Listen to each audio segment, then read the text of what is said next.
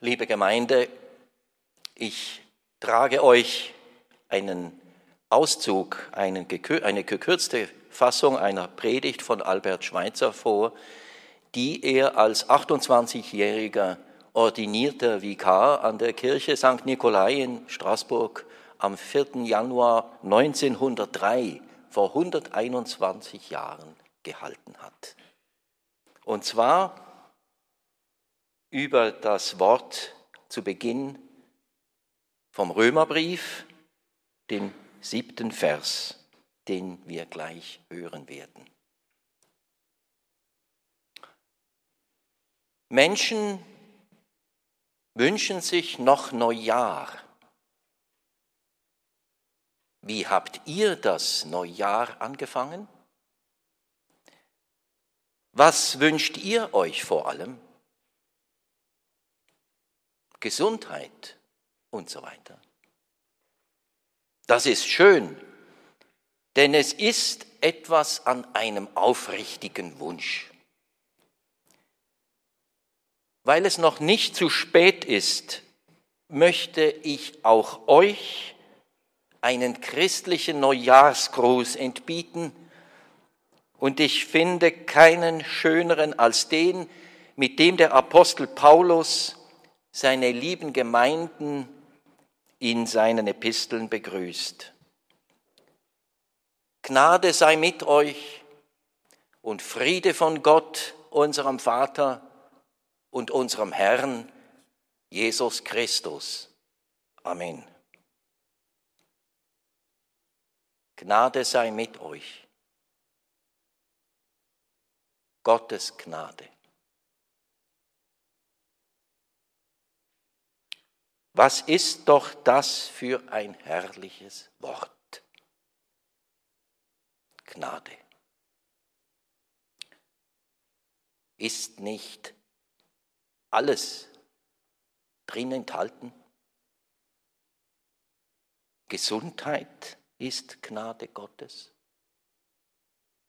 Gut und Stellung sind Gnade Gottes.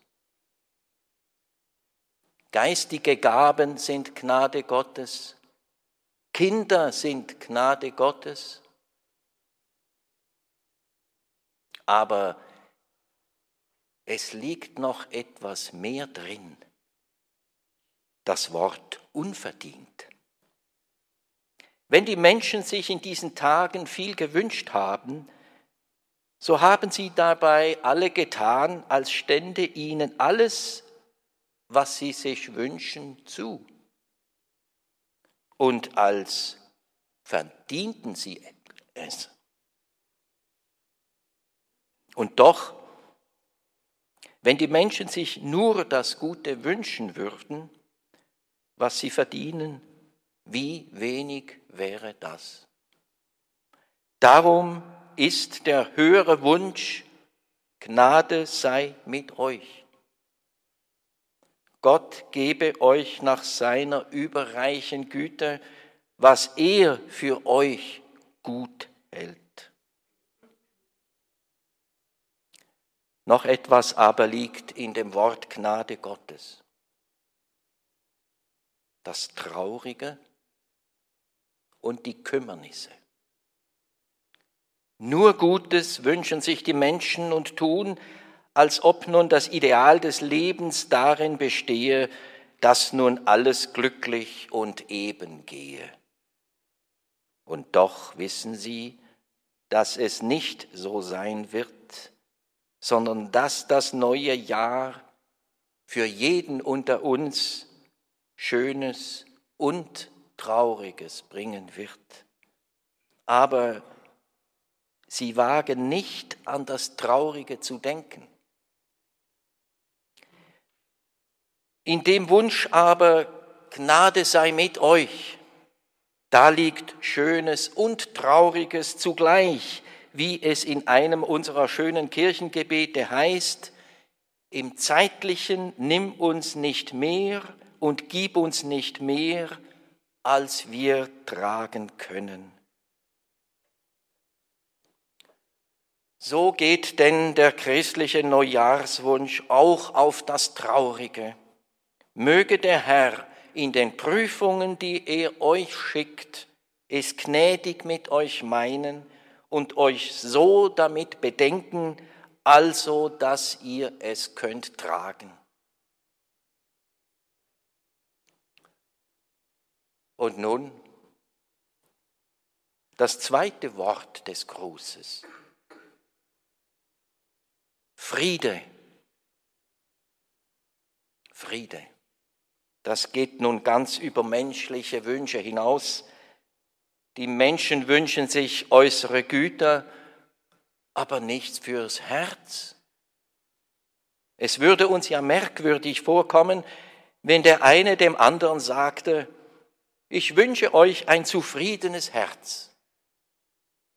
Und doch macht denn das, was uns begegnet im Leben, Glück und Unglück aus? Sind denn alle die, denen es gut geht, glücklich? Und alle die, denen es schlecht geht, unglücklich? Nein, da ist ein kleines Ding, das Herz, und das kehrt oft alles um und macht, dass Weinende glücklich sind. Und diejenigen, die glücklich sein sollten, sich nicht freuen können. Und nun gerade die Hauptsache zum Glück, das Herz und die Gesinnung, die lassen die Menschen in ihren Wünschen unberücksichtigt. Darum wünsche ich euch Frieden. Das heißt zunächst ein genügsames, zufriedenes Herz, ein Herz, das nicht unersättlich ist? Wie viele Menschen können sich keine Stunde freuen, auch wenn es ihnen noch so gut geht? Und wie viele andere dagegen in einfachsten Verhältnissen, ja in solchen, wo sie von Tag zu Tag sorgen müssen, sind glücklich weil sie zufrieden sind.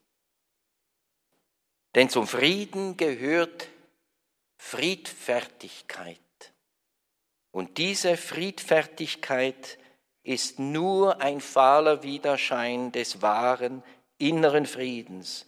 Das heißt, der Stille des Gemüts in allem, was einem begegnet. Dieser Friede ist etwas Überirdisches, sagt doch der Apostel. Der Friede Gottes, der höher ist als alle Vernunft, bewahre eure Herzen und Sinne. Darum ist dieser Friede nicht etwas, was sich Menschen selbst geben oder anerziehen können sondern eine gute und vollkommene Gabe von oben. Ein Geschenk der Gnade Gottes. Darum ist das Höchste, was man einem Menschen wünschen kann, dass Gott ihm aus Gnaden den wahren Frieden ins Herz gebe. Gnade sei mit euch und Friede von Gott, unserem Vater und unserem Herrn Jesus Christus. Amen.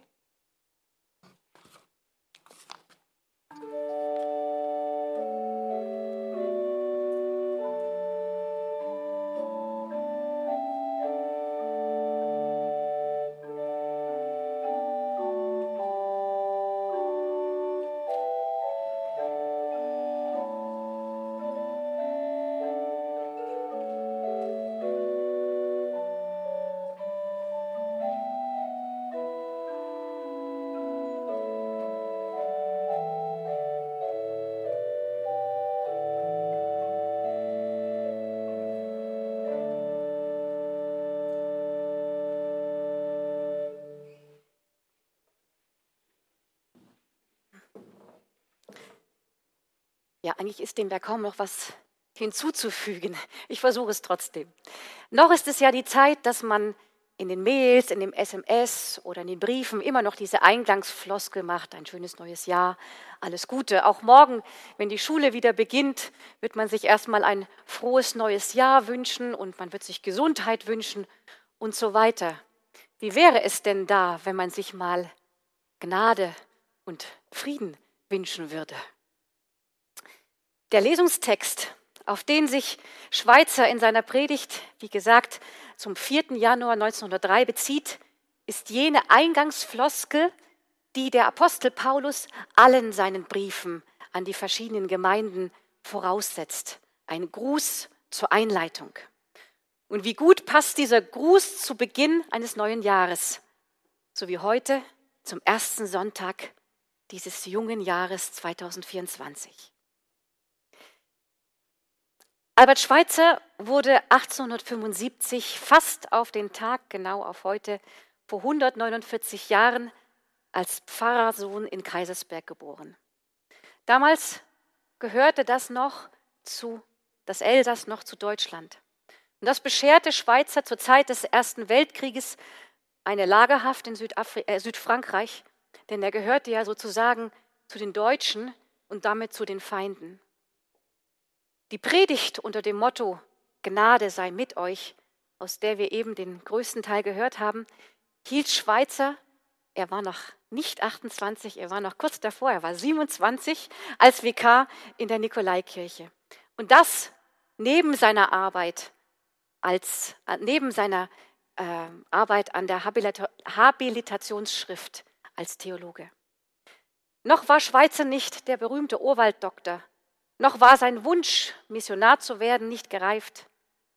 Noch widmete er sich ganz der Theologie und der Philosophie und nahm nebenbei Orgelunterricht bei dem ganz berühmten Professor Charles Maria Vidor in Paris, der ihn dazu anregte, seine große Bach-Monographie zu schreiben. Noch liebte er es, in einem Gottesdienst gleichzeitig zwischen Kanzel und Orgelbank hin und her zu pendeln. Vielleicht ist das noch in Zukunft für dich denkbar, Thomas. Wegen seiner Geschichte des, der Leben Jesu Forschung ähm, ist Schweizer oder war Schweizer in manchen Kreisen als zu liberal verschrien. Und trotzdem war Schweizer als Seelsorger und, wie man gehört hat in seinen Predigten, ein ganz und gar frommer Mensch. 1903. Ist das so weit weg von 2024? Es war das neue, das neue Jahrtausend war noch jung. Es war ein, ein Jahr, das bereits die großen und schlimmen Verwerfungen der Zukunft erahnen ließ. Pogrome gegen Juden in Russland und der Ukraine, Verdopplung des Militärs und der Militärpflicht in Frankreich, dem Nachbarn des Elsass. Mussolini, zunächst noch Sozialist, sorgte in Schweizer Kantonen für Unruhe und wurde polizeilich arretiert. In Russland bildeten sich die Bolschewiki heraus, sowie auch an anderen Orten die Sozialisten Fuß fassten. Der sechste Zionistenkongress unter Leitung von Theodor Herzl befasste sich im Jahre 1903 hier in Basel mit einer möglichen Staatenbildung in Uganda oder Palästina. Alles in allem kann vielleicht gesagt werden, Verstärkt durch die um sich greifende Industrialisierung brodelte es in Europa. Das muss auch Schweizer bemerkt haben. Schweizer betrachtete den technischen Fortschritt und die Kulturentwicklung Anfang des 20. Jahrhunderts mit tiefer Sorge. Neben dem ungeheuren Zuwachs an Wissen und Können musste er feststellen, dass der moderne Mensch ethisch und geistig immer mehr verkümmerte. In allen Bereichen sah Schweizer die Gefahr zunehmender Unmenschlichkeit aufziehen. Er erkannte, dass die Zukunft der Menschheit davon abhängt, ob es gelingt, ein tragfähiges Fundament der Ethik zu finden, das alle weltanschaulich religiösen und kulturellen Unterschiede der Völker überbrückt. Dieses Fundament entdeckte er dann später in der Ehrfurcht vor dem Leben, einer neuen Humanitätsgesinnung. die sich für alles Leben dieser Erde verantwortlich fühlt. Was wäre das heute? Sie kennen das Wort sehr gut wahrscheinlich, Ehrfurcht vor dem Leben. Ich bin Leben inmitten von Leben, was leben will. Sollten Schweizer bei dieser Einstellung, die sich nach und nach herauskristallisierte, Judenpogrome 1903 kalt gelassen haben, die europaweiten Aufstände, die fortschreitende Kriegsmobilisierung, Schweizer, der nicht einmal den schönen Strauß Blumen, der heute uns gespendet wurde von Flower Power, akzeptiert hätte, weil er Blumen als Lebewesen sah, die man nicht allein zur alleinigen Freude der Augen töten sollte. Ich weiß nicht, wie es Ihnen geht, aber trotz der vielleicht manchmal etwas altertümlichen Sprache spricht mir diese kurze Predigt Schweizers aus dem Herzen. Ist nicht auch unsere Zeit gerade wie ein Brennglas? So vieles ist in Bewegung, voller Unruhe, ohne dass wir wirklich wissen, was werden wird. Wir ahnen vielleicht Veränderungen, vielleicht sogar große Veränderungen. Entfremdung der Menschen untereinander, Ausgrenzung Andersdenkender, Propaganda und Aufrüstung aller Orten. Was wünschen Sie sich gerade jetzt zum jungen Jahr? Selbstverständlich wünschen wir uns immer nur das Beste. Aber das Beste ist für uns nicht unbedingt das Beste wie für andere, unsere Mitmenschen. Und das Beste für unsere eigene Entwicklung, unsere Seele, kann mitunter auch schmerzhaft sein. Nicht umsonst sagt man, Gott bedient sich der Gegenwinde, um uns zu lenken.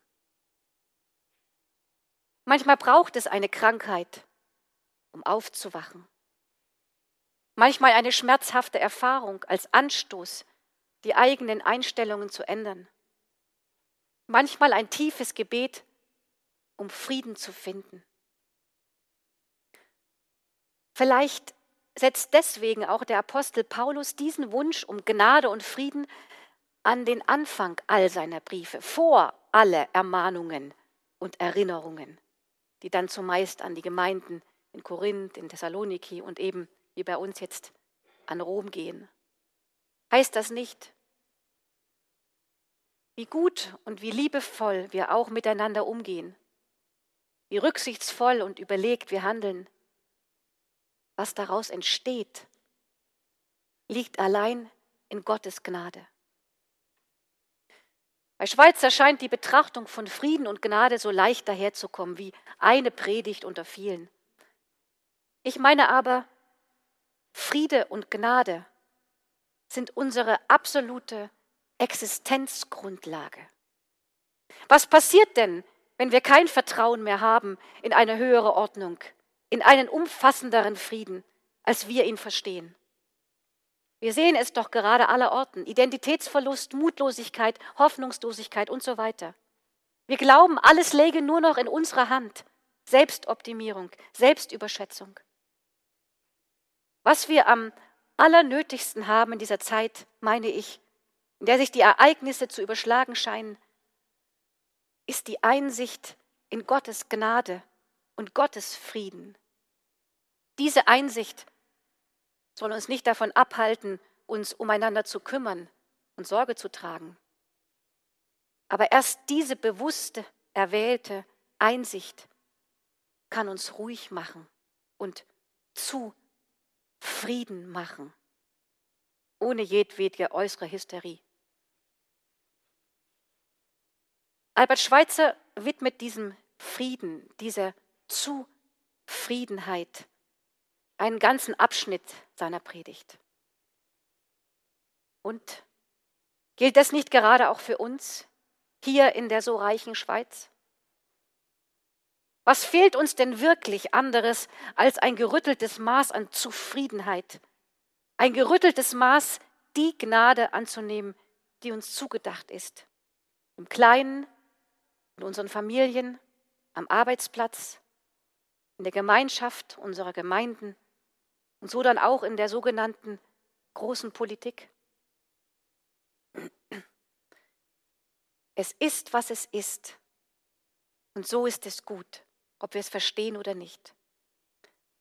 Das hat einmal eine Frau aus unserer Gemeinde im Alter von 103 Jahren zu mir gesagt.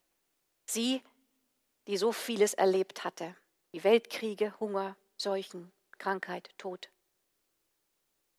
Gottes Gnade, Friede Gottes. Es ist, was es ist, und so ist es gut. Das als gläubiger Mensch zu leben, das fällt so schwer. Mir geht es jedenfalls so. Warum muss ich jetzt krank sein, blöden Husten haben? Warum machen die Handwerker gerade solch einen Kruscht? Warum sind die Lehrer so blöd? Warum nur muss meine Freundin sterben? Warum müssen sich Menschen mit Drohnen bombardieren? Da bedarf es einer bewussten Entscheidung, wo ich hinschaue, auf das Dunkel oder auf das Helle.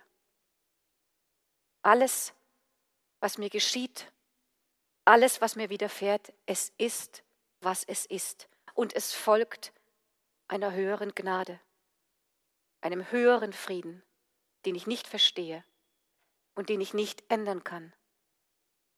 Das zu erkennen und danach zu leben, das erst ist wahre Glaubensstärke. Wie können wir, jeder von uns, das Licht von Bethlehem, von dem die Sternsinger auch heute hier in Binningen kündigen, wie können wir das lebendig halten? Wir hören sie schon, sie kommen nachher in den Gottesdienst.